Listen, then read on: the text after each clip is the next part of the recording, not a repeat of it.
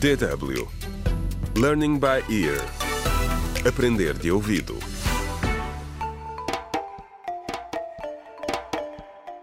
Contra o crime. Olá, bem-vindos ao vigésimo episódio do audiolivro Contra o Crime. A importância da família, escrito por Marta Barroso. No episódio anterior, Linda recebeu em sua casa a agente Vitória, que a pôs a par sobre as suspeitas da polícia, que acredita que a clínica do Dr. Matos esteja a vender comprimidos falsificados. A notícia espalhou-se e muitos dos habitantes do bairro dirigiram-se à clínica para pedir explicações ao Dr. Matos. É sobre essa manifestação que Tomás, o narrador desta história, nos fala hoje.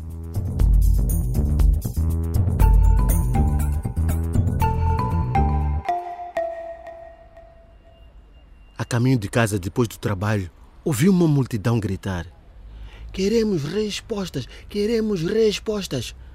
Metade do bairro estava a manifestar-se em frente à clínica Matos.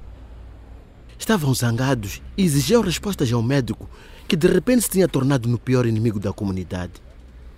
Entretanto, vi que lá estava o meu amigo Mário e fui ter com ele. O que é que se passa? Por que, é que estão todos aqui à porta da clínica a gritar? Perguntei. Não ouviste falar de pessoas que ficaram doentes, Tomás? Já morreram pelo menos cinco pessoas e ninguém sabe por quê. Outras simplesmente não melhoram com a medicação que esse Dr. Matos receita. Respondeu Mário. Já tinha ouvido falar disto, mas não sabia que todos estes casos estranhos estavam de alguma forma ligados à nova clínica. Perguntei ao Mário se ele pensava que o Dr. Matos era o responsável pelas mortes.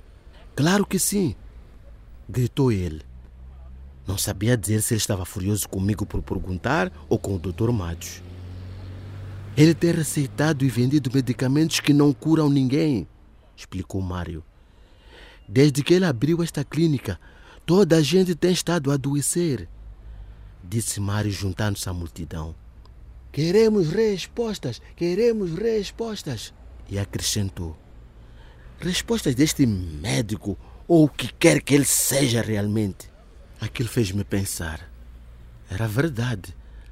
As pessoas que tinham ido à clínica não estavam a melhorar. Foi como se ele tivesse ouvido os meus pensamentos. Mário resumiu.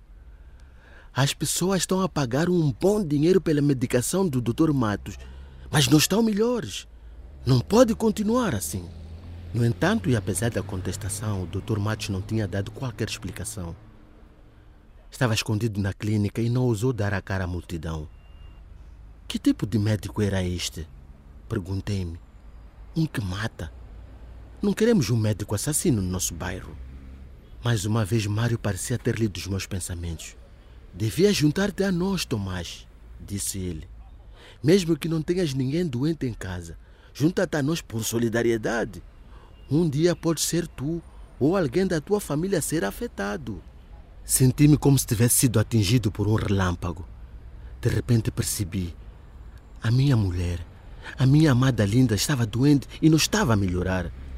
Gastamos tanto dinheiro em tratamentos e medicamentos naquela clínica. Sem que eu desse por isso, já me tinha juntado à multidão. Tens razão, Mário. Queremos respostas, queremos respostas, queremos respostas. O Mário estava certo. Não queríamos um médico assassino entre nós. Nesse dia fiquei convencido de que era a medicação do Dr. Matos que estava a deixar a linda mais debilitada. Mas o pior ainda estava para vir. Contra o crime.